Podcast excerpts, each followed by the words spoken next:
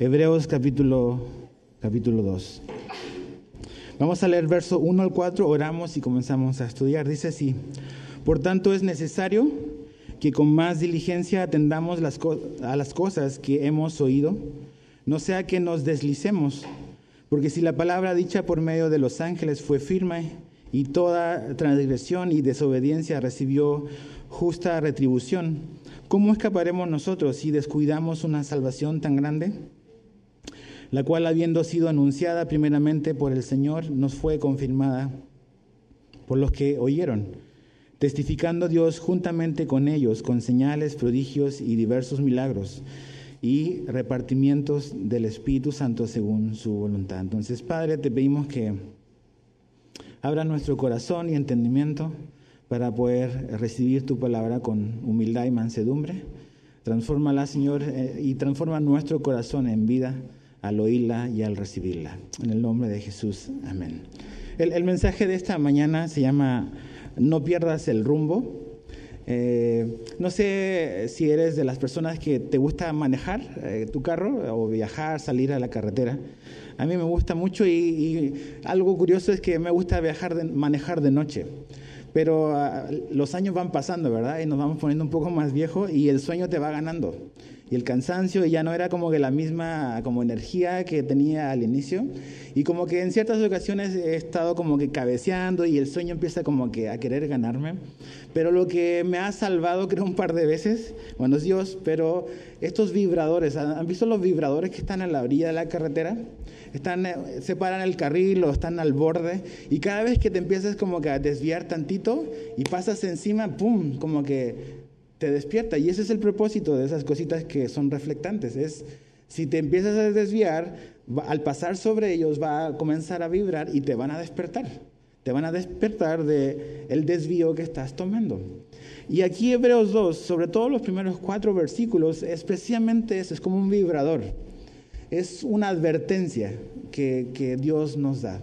De hecho, en la carta a los hebreos, el autor a los hebreos da cinco advertencias esta es la primera de ellas. Y dice algo muy importante, es del, del 1 al 4 es, eso, es una advertencia que, que, el autor y que Dios nos da por medio de su palabra. Y de hecho es como una conclusión, porque el primer versículo, la primera palabra, dice por tanto. Entonces cada vez que la Biblia ves por tanto, es como una conclusión a lo que se dijo previamente. ¿Y qué se dijo previamente? Que se nos mostró a Jesús como superior a todas las cosas. Jesús es superior a cualquier profeta del Antiguo Testamento.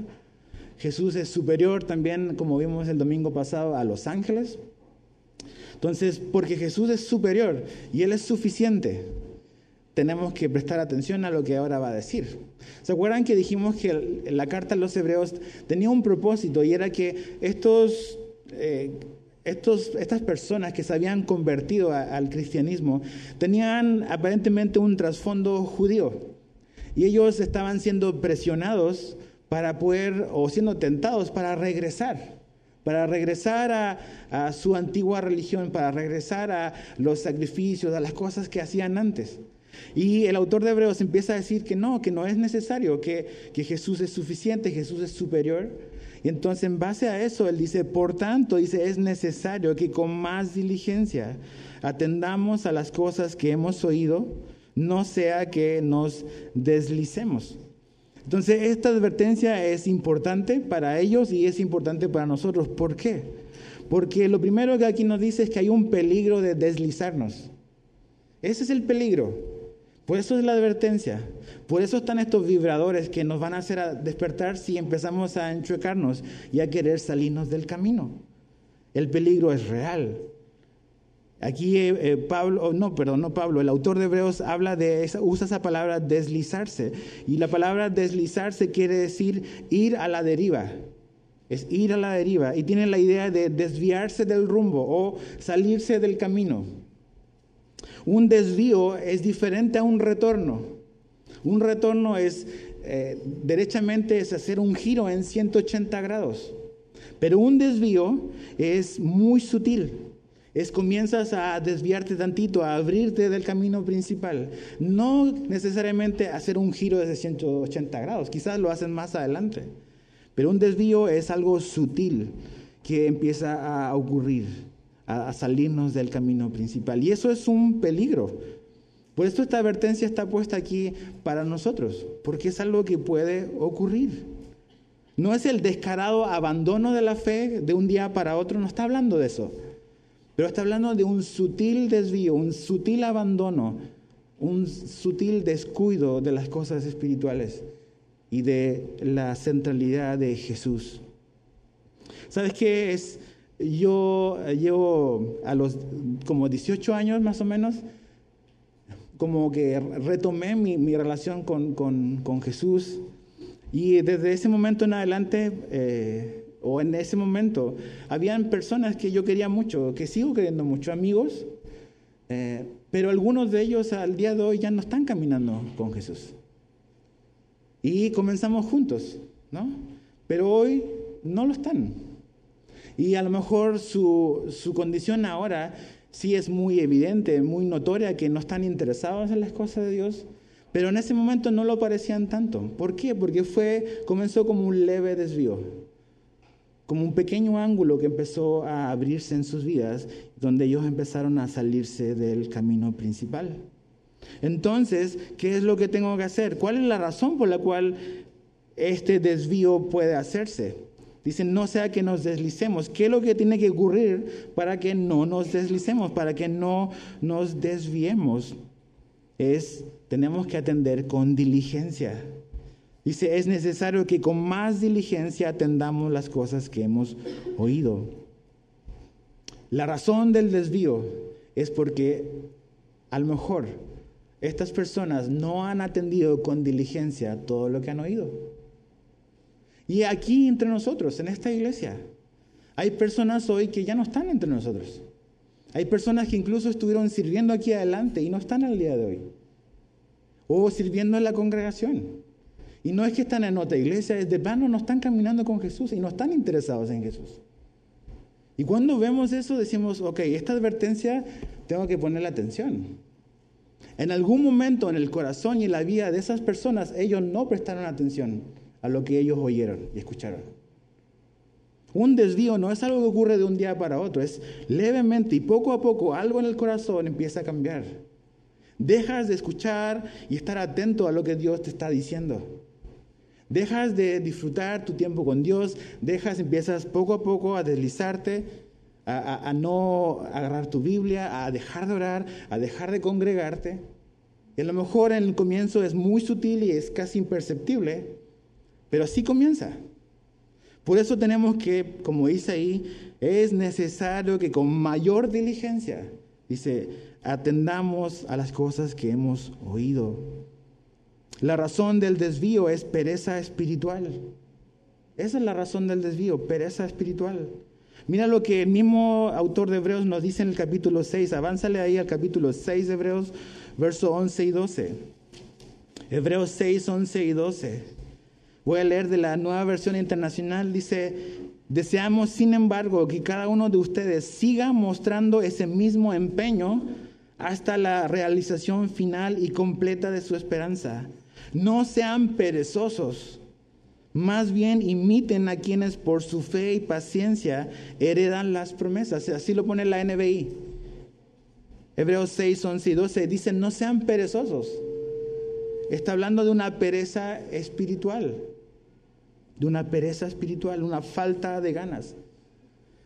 Cuando tú y yo comenzamos a descuidar nuestro tiempo en la palabra, cuando comenzamos a descuidar nuestro tiempo de oración, cuando comenzamos a descuidar nuestro tiempo de congregarnos. O sea, acuérdate a lo mejor en un comienzo, incluso tú que a lo mejor llevas mucho tiempo acá, a lo mejor en un inicio participabas de muchísimas cosas, pero poco a poco fuiste como que dejando eso. Empezaste a ponerte perezoso espiritualmente. Empezaste a priorizar otras cosas. Entonces, esta advertencia va para ti y para mí también. De hecho, el autor de Hebreos se incluye no sea que nos deslicemos, él igual. Yo igual debo de incluirme en esto. Es una posibilidad. Ahora, ok, hay una advertencia, pero hay una pregunta que necesitamos considerar. Fíjate el verso 2 y 3.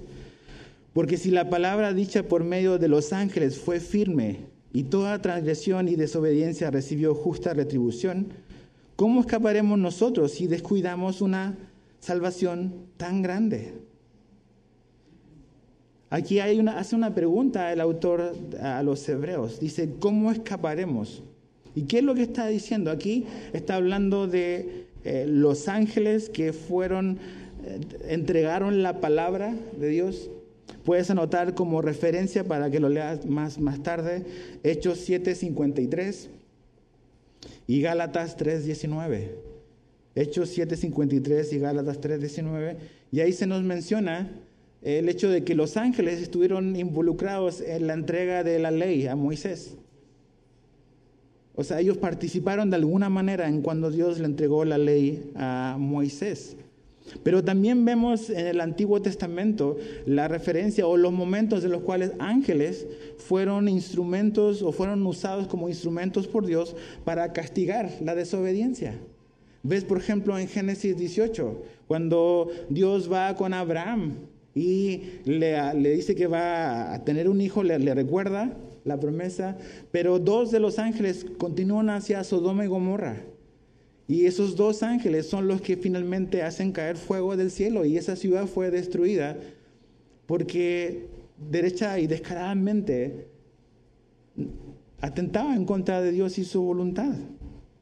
Entonces, cuando está haciendo referencia a que en el Antiguo Testamento la gente que como que desobedeció descaradamente a Dios fue castigada, Dice, ¿ustedes piensan que eso nada más fue en el Antiguo Testamento? Dice, ¿no recibiremos nosotros también retribución si descuidamos tan grande salvación? Si los hombres del Antiguo Testamento no escaparon de un castigo justo por rechazar a Dios, ¿escaparemos nosotros de recibir un castigo justo si rechazamos a Jesús en el Nuevo Testamento? A veces los cristianos tenemos este, esta idea equivocada de que eh, la gracia de Dios significa que Dios no nos va a disciplinar. Nunca dice eso en la Biblia. Cuando hablamos de la gracia es que Dios no nos ha dado lo que merecíamos. Pero si tú y yo somos sus hijos, el mismo autor a los hebreos más adelante va a decir que cuando hay desobediencia en nuestra vida, también hay disciplina de parte del Señor. Dios al que ama, disciplina. De hecho, la disciplina es una evidencia de la paternidad. Si Dios no te disciplinara es porque no eres su hijo y no está interesado. Pero como te ama y Él es nuestro Padre y somos sus hijos, cuando hay una desobediencia sistemática, Él nos va a disciplinar. Gracia no significa que Dios no nos disciplina. Y aquí dice, si los hombres del Antiguo Testamento fueron juzgados de esa manera porque rechazaron a Dios, ¿Por qué creemos que nosotros en el Nuevo Testamento no seríamos eh, castigados o corregidos o disciplinados si rechazamos a Jesús? Ahora, ¿por qué esto es importante? Porque si te fijas ahí, habla de una, el verso 3, de una gran o una salvación tan grande. Esa es la tercera verdad de este primeros cuatro versículos, hay una salvación tan grande. Y esta salvación fue anunciada por Jesús, dice el verso, verso 3. De hecho, anótalo como referencia, yo te lo voy a leer. Marcos 1.14. Marcos 1.14 dice, después que Juan fue encarcelado, Jesús vino a Galilea predicando el Evangelio del reino de Dios. Esta buena nueva, esta gran salvación, el que lo anunció fue Jesús. Jesús comenzó a anunciar las buenas nuevas de que el, pecado de los hombres podía ser perdonado si, había, si hay arrepentimiento y hay fe. Es el mismo mensaje que predicó Juan el Bautista. Por eso dice que fue anunciada por Jesús, por el Señor, dice aquí Hebreos, esta gran salvación. También dice que fue confirmada por eh, los que le oyeron. También dice el verso 3. Dice, ¿cómo escaparemos nosotros si descuidamos una tan grande salvación, la cual habiendo sido anunciada primeramente por el Señor, no fue confirmada por los que oyeron? ¿Quiénes son los que oyeron a Jesús? Los apóstoles. Y ellos transmitieron y confirmaron ese mensaje y llevaron el mensaje de Jesús, de la buena nueva, a todo el mundo conocido. Y también dice el verso 4, testificando Dios juntamente con ellos, con señales y prodigios y diversos milagros. O sea, Dios también fue y confirmó el mensaje de Jesús. Entonces Jesús es lo importante y eso es lo que estos primeros dos capítulos hemos visto. ¿Cuál, ¿Qué era lo que estaba pasando con los hebreos o con los que están oyendo y leyendo esta carta? Es que de alguna manera extraña ellos están pensando de que mejor es regresar a su sistema religioso del pasado a un sistema de obras, a un sistema de, eh, de, méritos, un sistema de sacrificios, rituales. Pero el autor de Hebreo está dejando muy, muy claro que Jesús es suficiente. Que no es necesario regresar, que no hay que retroceder, que de hecho retroceder es deslizarse. Entonces cualquier sistema, cualquier grupo, cualquier grupo que exista y que te diga, sabes qué, está bien que creas en Jesús, pero también necesitas hacer esto otro para ¿Cuál es la necesidad? Jesús es suficiente. La, pregunta es, es, ¿tú crees eso o no? O sea, la Biblia y Jesús se pone ahí y se presenta como superior a todo lo que hemos visto, a cualquier hombre, a cualquier profeta del Antiguo Testamento, a cualquier hombre que diga ser profeta hoy en día. Jesús es superior a los ángeles. Jesús es superior a cualquier predicador, a cualquier pastor, a cualquier iglesia, cualquier movimiento, cualquier grupo de autoayuda. Jesús es superior y es suficiente. Entonces, ¿por qué tú insistes en querer regresar a cosas del pasado? ¿Por qué estoy considerando de que como que Jesús no me alcanza y tengo que probar con otra cosa también? Ese es el riesgo. Por eso ellos estaban como que deslizando. Y Dios dio testimonio de que Jesús era quien él dijo ser. También el Espíritu Santo dio testimonio. Ocurrieron señales, milagros, prodigios. Dios a estos hombres, a los apóstoles del Nuevo Testamento, les dio la capacidad de hacer estas cosas para validar su mensaje. Creemos que los apóstoles en el sentido, estricto de la palabra son esos doce hombres que existieron en el Nuevo Testamento nada más. No creemos en los apóstoles como la gente lo llama hoy. Al menos no en el sentido bíblico como aparece en la Biblia. Un apóstol es alguien enviado, pero apóstol como la Biblia lo menciona, que tienen, tuvieron la autoridad para escribir el Nuevo Testamento, no lo hay más. Dios respaldó a esos hombres, porque esos hombres eran los que iban a transmitir el Evangelio y nosotros íbamos a oír y íbamos a creer. Y la Biblia se cerró y es suficiente para salvar al hombre. Entonces Jesús es suficiente. Entonces, ¿qué tienes que hacer tú? ¿Qué tengo que hacer yo? Tengo que prestar atención a lo que hemos oído. Tú vienes los domingos acá, vienes los miércoles a lo mejor, a lo mejor estás en un grupo de discipulado acá, ves que tus hijos también están creciendo en la palabra de Dios. En esta iglesia hacemos un énfasis en la palabra de Dios. Estudiamos la Biblia verso por verso. Y esa es mi responsabilidad y Dios me va a pedir cuenta por eso. Pero Dios te va a pedir cuenta a ti también, porque tú has oído todo esto. No solamente a veces la gente como que dice, no, el pastor acá, y, pero ok, está bien, es cierto. Pero es la mitad de la responsabilidad. La otra corresponde a ti. ¿Estás prestando atención a lo que aquí se dice? ¿O no? Porque si no lo haces, te vas a deslizar. Ese es el, riesgo. Poco a poco. Y sabes que a veces veo vida de personas y me preocupa que no están como estaban antes. No están como estaban antes. Poco a poco he visto que han comenzado como que a perder un poco el enfoque y a salirse no que Jesús ya no sea suficiente, pero no era lo más importante como lo era al comienzo. Esto va para ti. Ahora fíjate el verso 5 al 9.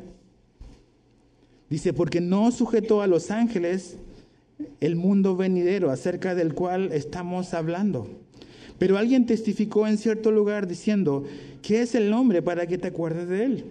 O el hijo del hombre para que le visites.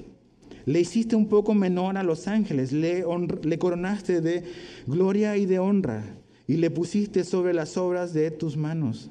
Todo lo sujetaste bajo sus pies. porque en cuanto le sujetó todas las cosas, nada dejó que no sea sujeto a él. Pero todavía no vemos que todas las cosas le sean sujetas. Pero vemos a aquel que fue hecho un poco menor a los ángeles, a Jesús, coronado de gloria y de honra a causa del padecimiento de la muerte, para que por la gracia de Dios quitase la muerte por todos. Aquí otra vez el autor de Hebreos como que hace un reenfoque otra vez a, esta verdad de la centralidad de Jesús. Jesús es lo más importante. Y vuelve a enfocarnos en Él. Ya vimos que Jesús es superior a cualquier hombre, a cualquier ángel. Pero aquí algo muy importante, comienza a hablar del hecho de que Jesús se hizo hombre. Jesús, eh, lo que los teólogos llaman la encarnación, o sea, tomó la forma como nuestra. Y su humanidad no hizo inferior a Jesús. No fue que él bajó de categoría en el sentido de perdió su naturaleza divina, pero finalmente fue a través de su humanidad, a través de él tomar forma de hombre, que muchas cosas Jesús consiguió. No había otra manera que esas cosas se pudiesen alcanzar si Jesús no tomaba la forma como de hombre. Y aquí algo, dice algo muy interesante, fíjate en el verso 5, dice, porque no sujetó a, a los ángeles el mundo venidero, el mundo que está por venir, dice el autor de Hebreos. O sea, Jesús va a regresar, el mundo que viene más adelante, que la Biblia nos muestra, no va a estar bajo el dominio de los ángeles, no va a estar bajo su dominio. Eso es lo que está diciendo el verso 5. Y después en el verso 6 empieza a citar el Salmo 8. Después puedes leer el Salmo 8. Está citando el Salmo 8. Lo está citando. De hecho, Hebreo cita mucho el Antiguo Testamento y cita mucho los Salmos. Y en el Salmo 8 tú ves que ahí se nos menciona, David está escribiendo, donde empieza como que a analizar y a meditar como que lo grandioso y lo glorioso de la creación de Dios. Y empieza a hablar del hombre, del ser humano, de, lo frágil, pero también lo glorioso que es el ser humano creado por, por Dios. Y aquí vemos que ahí David dice, y aquí lo, lo, repite, que Dios hizo el hombre un poco menor, dice, a los ángeles. Eso es lo que está diciendo el Salmo 8, que tú y yo, que la humanidad es un poco menor a los ángeles, somos inferiores a ellos, pero tenemos a veces más privilegios que ellos. De hecho, el hombre fue creado a la imagen y semejanza de Dios. Eso nos pone en una categoría totalmente diferente al reino y al mundo animal. El hombre no es un animal. El hombre es un ser humano, es una persona, un ser, una entidad creada a imagen y semejanza de Dios. Hay cosas que solamente el ser humano tiene que son cualidades que Dios nos dio, que nos hace parecidos a Él. Dice que Dios le coronó de gloria y de honra. Cuando Dios hizo a Adán y a Eva en el huerto, los coronó de gloria y de honra. Era un mundo asombroso. Lee Génesis 1, 2. Y te vas a dar cuenta que realmente los privilegios y el, el lugar y lo que ellos podían disfrutar era algo glorioso, algo asombroso. Pero ¿qué pasó? Adán lo echó a perder y nosotros lo echamos a perder. Y esa gloria y esa honra la perdimos. La perdimos en el Edén. En el Edén Dios le dio la autoridad y la capacidad de administrar la creación al hombre. Su rol, su, su, trabajo, su tarea de Adán y de Eva era ser administradores de lo que Dios había creado. Ellos, por cierta manera, o de, cierta manera, Dios les había dado como la autoridad sobre esta tierra, de ejercer dominio. Pero el hombre cuando pecó, perdió esa autoridad. Perdió esa autoridad y toda la creación cayó juntamente con él. Entonces hay un problema. Dios creó todas las cosas perfectas, Dios creó al hombre para tener una relación y una comunión con Él, pero con la desobediencia de Adán todo eso se echó a perder, se cayó, el hombre se corrompió y quedamos separados de Dios. Entonces, ¿cómo arreglamos el problema? Y ahí donde entra el verso 9. Fíjate el verso 9. Pero, dice, vemos a aquel que fue hecho un poco menor a los ángeles, a Jesús y aquí algo importante, no está diciendo que Jesús es inferior a los ángeles. Aquí está hablando del momento en que Jesús tomó forma humana. Acuérdate, ¿quién es el un poco inferior a los hombres? El hombre. El Salmo 8 está hablando del hombre. Entonces, cuando dice aquí, pero vemos a aquel que fue hecho un poco menor que los ángeles, a Jesús, está refiriéndose a la encarnación de Jesús. Cuando Jesús se hizo hombre, asumió temporalmente por un periodo de tiempo un lugar inferior a, a los ángeles que él creó. Eso implicó para Jesús tomar un lugar inferior. Lee Filipenses 2. Dios se despojó, Jesús se despojó de, toda su gloria, tomó forma de siervo. Y piensa, yo siempre como que me gusta repetirlo, pero este mundo es todo lo que tú y yo hemos visto siempre. Pero Jesús, esto no era lo que él estaba acostumbrado. Él dejó su gloria. O sea, él veía a los ángeles adorarlo. Cero dolor, cero problemas. O sea, y Él dejó eso, puso a un lado eso temporalmente para venir y caminar entre nosotros, para vivir esta realidad terrenal, caída, pecaminosa, dolor, sufrimiento, traición, enfermedad. Jesús tomó el lugar o nuestro lugar y se hizo hombre.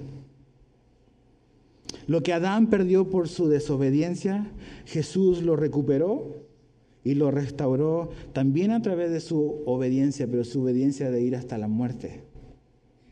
Jesús lo recuperó. Dice, pero vemos otra vez verso 9, aquel que fue hecho un poco menor que los ángeles, a Jesús coronado de gloria y de honra. Dice que el hombre fue coronado de gloria y de honra, pero perdió eso en la caída. Pero aquí vemos que Jesús fue coronado de gloria y de honra después de que se hizo hombre, a causa del padecimiento de la muerte, para que por la gracia de Dios gustase la muerte por todos. Mira lo que dice, vamos a Efesios, vamos a Efesios capítulo 1. Avanza o retrocede eh, ahí a tu izquierda. Efesios capítulo 1, verso 20 al 23.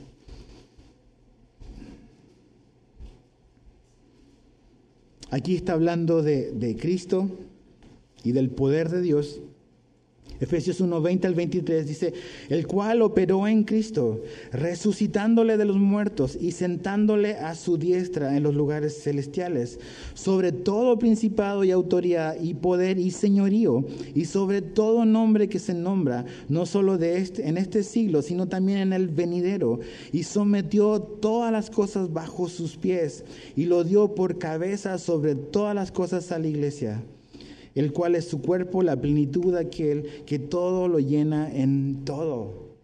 Jesús fue honrado y coronado de gloria después de que él murió y resucitó. Si Jesús no se hubiese hecho hombre, no podría haber muerto para salvarnos.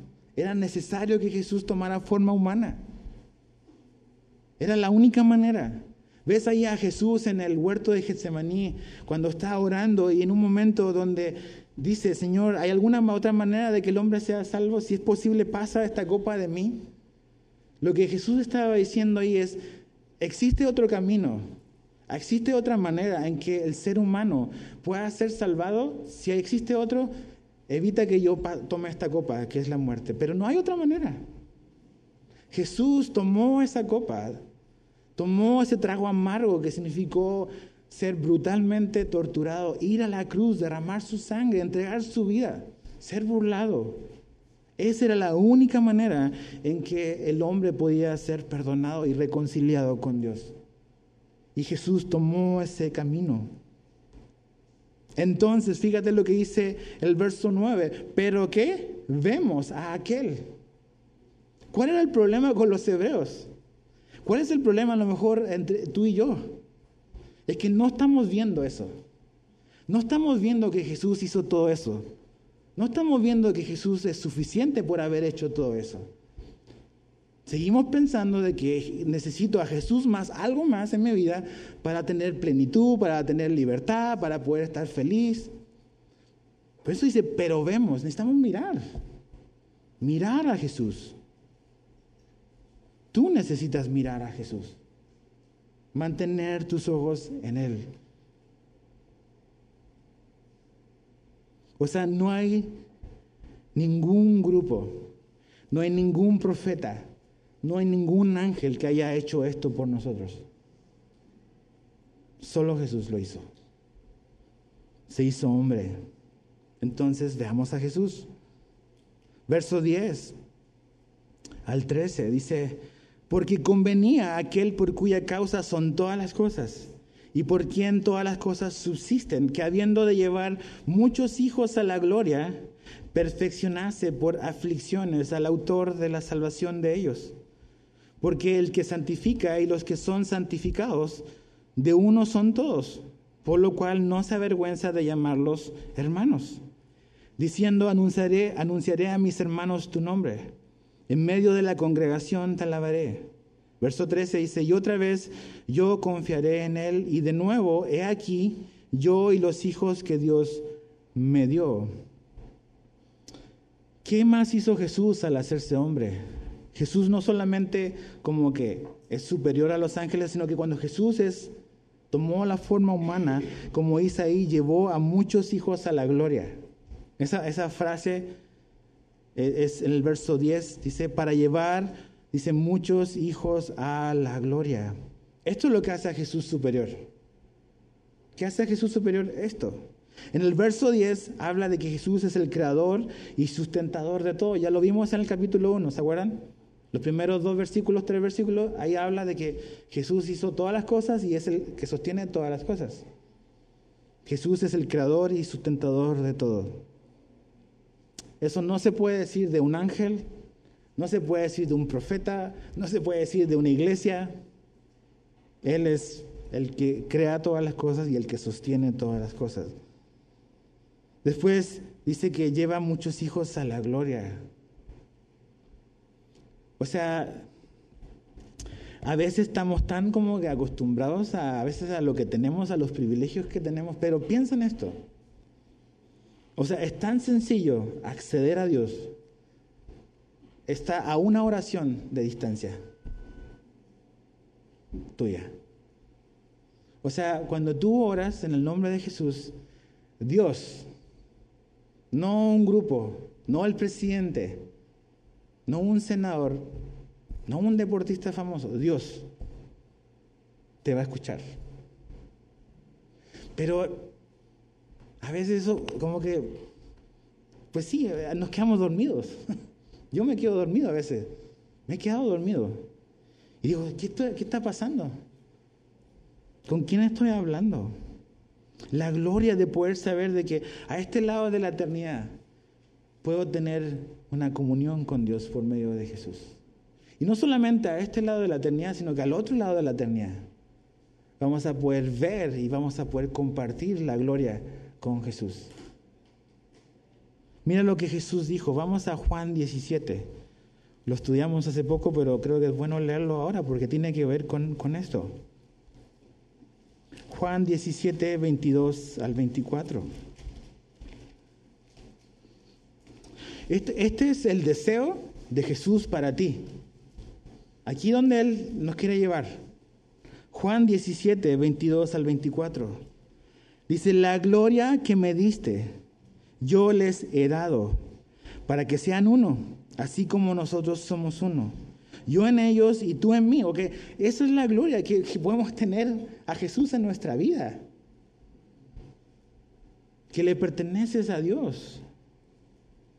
Dice el verso, eh, verso 22, la gloria que me diste yo les he dado para que sean uno así como nosotros somos uno, yo en ellos y tú en mí, para que sean perfectos en unidad, para que el mundo conozca que, eh, que tú me enviaste y que los has amado a ellos como también, dice, eh, me has amado. A mí me has amado. Verso 24, Padre, aquellos que me has dado, quiero que donde yo estoy, también ellos estén conmigo. Para que vean qué dice ahí, mi gloria que me has dado, porque me has amado desde la, eh, antes de la fundación del mundo. Jesús quiere que tú y yo estemos con Él. ¿Quieres tú estar con Él? Ok, decimos amén. Pero ¿cómo eso se ve en la semana? O sea, ¿cómo se ve eso en la semana? Podemos estar con Jesús en la semana. Cada vez que abrimos la Biblia, podemos oír la voz de Dios. Cada vez que oramos, sabemos de que Dios está ahí escuchando. Eso es una gloria, es glorioso. Y un día veremos a Jesús en el lugar donde Él siempre ha estado.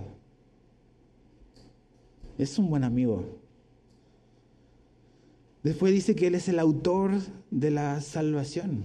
De hecho, esa palabra autor es interesante porque algunas versiones en inglés le ponen como el capitán de nuestra salvación. Pero la palabra autor quiere decir pionero. Y un pionero es alguien que abre camino. Y eso es lo que está diciendo sobre Jesús. Jesús es el autor, es el que abrió el camino para nuestra salvación. Ahora, aquí dice algo importante que a lo mejor puede como que confundirnos. Donde habla de que para perfeccionar a Jesús, Jesús es imperfecto. Está diciendo aquí Hebreos de que Jesús es imperfecto. No. ¿Qué es lo que se refiere con que eh, eh, Él fue perfeccionado aquí en este párrafo? Es que Jesús no podía estar completo como Salvador si Él no experimentaba el sufrimiento y la muerte también como uno de nosotros. De hecho, Él va a decir después de que precisamente es porque Él sufrió y padeció, que Él es un perfecto y fiel sumo sacerdote. O sea, tú y yo nunca le vamos a poder decir adiós algún día. Tú no tienes la menor idea de lo que es, lo que es estar en mis zapatos. No le vamos a poder decir eso, porque Jesús estuvo en nuestros zapatos. Jesús caminó como hombre. Él padeció, él sufrió. Él vivió toda la experiencia humana. Él nació como cualquiera de nosotros nace. Él creció, él fue niño, él fue adolescente, adolescente. Él fue como tú. Fue un adulto, tuvo hambre, lloró, lo traicionaron, hablaron mal de él, su familia no creía en él. Él vivió todo, entonces conoce muy bien lo que significa él caminar en esta tierra. Por eso él fue, habla aquí de que fue perfeccionado. Él conoce el sufrimiento. Él sabe lo que significa el dolor. Yo no tengo todas las respuestas a por qué te ha pasado eso que a lo mejor te pasó en tu vida. Pero Jesús pasó eso y Él aguantó eso para darte una esperanza. A lo mejor a este lado de la eternidad no tendremos todas las respuestas de por qué me pasó esto, por qué murió tal persona. ¿Por qué perdí esto? ¿Por qué me enfermé así? ¿Por qué tal persona murió de cáncer? No tenemos todas las respuestas. Pero tenemos a un Salvador que sufrió y padeció y murió. Y que está a nuestro lado para sostenernos. Él conoce nuestra realidad. Él es el pionero, el que abrió el camino para que tú y yo podamos ser salvos. Y todo lo, es, lo hizo porque se hizo humano. Tomó esa posición inferior a los ángeles como la nuestra. ¿Qué más hace Jesús? Nos hace parte de la familia de Dios. Dice verso 13, eh, de hecho ahí está citando el Salmo 22, 22. Dice, anunciaré a mis hermanos tu nombre, en medio de la congregación te alabaré. Dice el verso 11, no se avergüenza de llamarlos hermanos. En cierta manera Jesús es nuestro hermano mayor. Es tu hermano mayor. Y dice algo que me, así me voló en la cabeza, es que no se avergüenza de llamarnos hermanos. Digo, mm, a lo mejor no con tu hermano, a lo mejor sí, solo tú sabes. Pero a veces como que ese, ese familiar como que medio te avergüenza y como que cuando andan juntos y te preguntan ni quién es, como que mejor no dices que es tu familia. Mm, eh, pues es X, ¿no? Pero no dices que es tu familia. Porque como que hay algo como que te medio vergüenza de él. Chécate esto.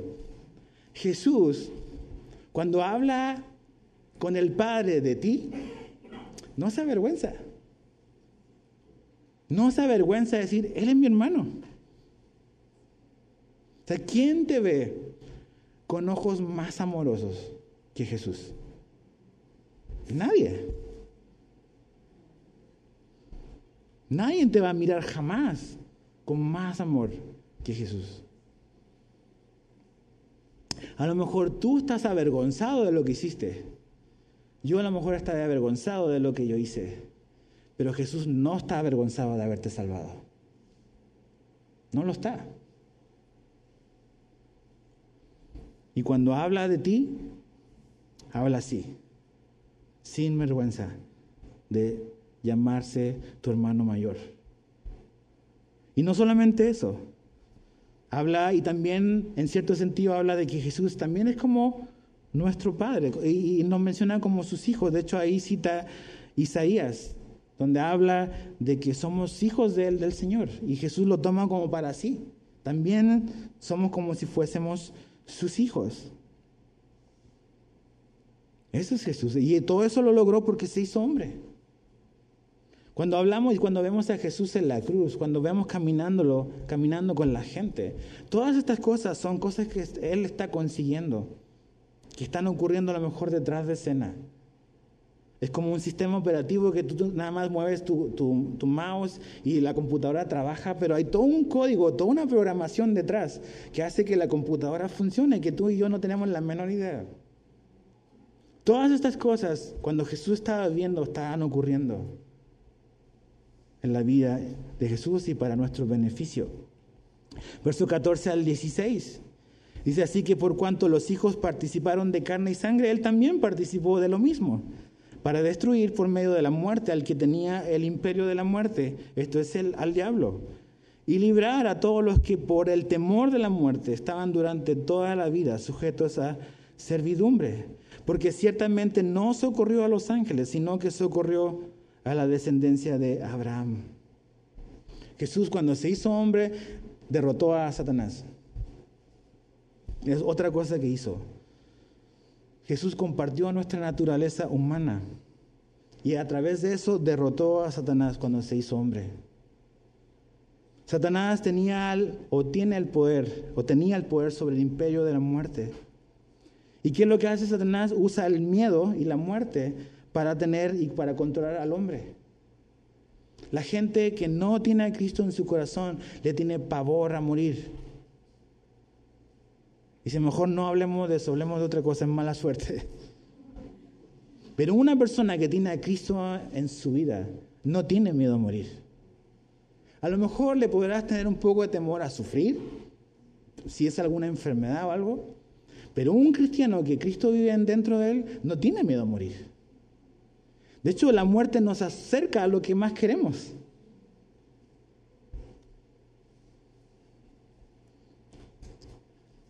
Entonces, ¿dónde estás parado tú ahí?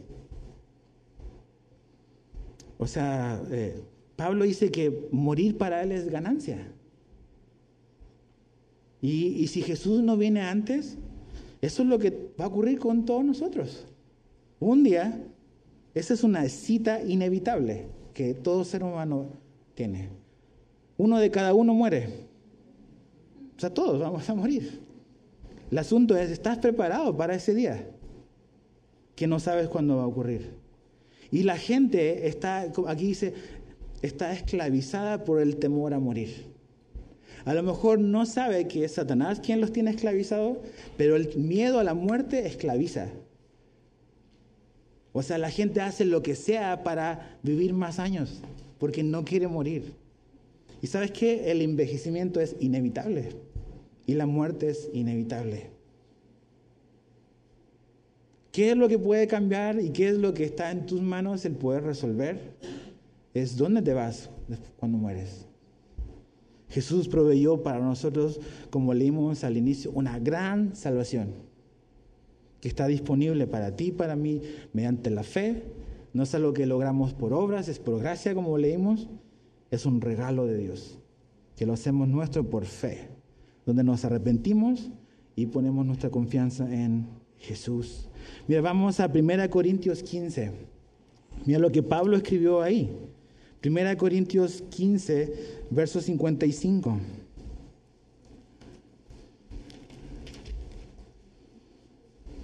1 Corintios 15, 55 al 58 dice, ¿dónde está, oh muerte, tu aguijón? ¿Dónde, oh sepulcro, tu victoria? Ya que el aguijón de la muerte es el pecado y el, pecado, y el poder del pecado la ley. Mas gracias sean dadas a Dios que nos da la victoria por medio de nuestro Señor Jesucristo.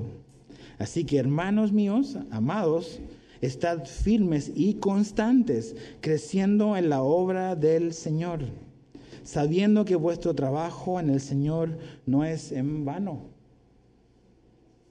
Ya no tenemos que tenerle miedo a la muerte.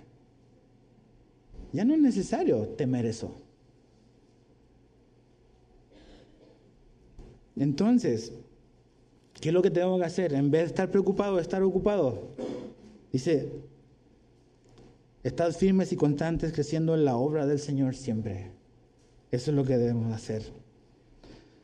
Verso, volviendo ahí a, a Hebreos, verso 17 al 18, para terminar, dice, por lo cual debía ser en todo semejante a sus hermanos, para venir a ser misericordioso y fiel sumo sacerdote en lo que a Dios se refiere, para expiar los pecados del pueblo. Pues en cuanto él mismo padeció siendo tentado, es poderoso para socorrer a los que son tentados.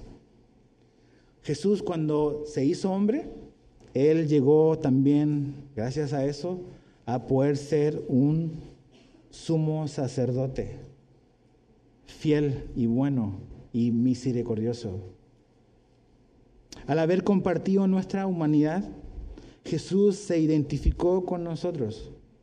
Y al identificarse con nosotros, eso lo transformó, o vimos manifestado más bien, su misericordia.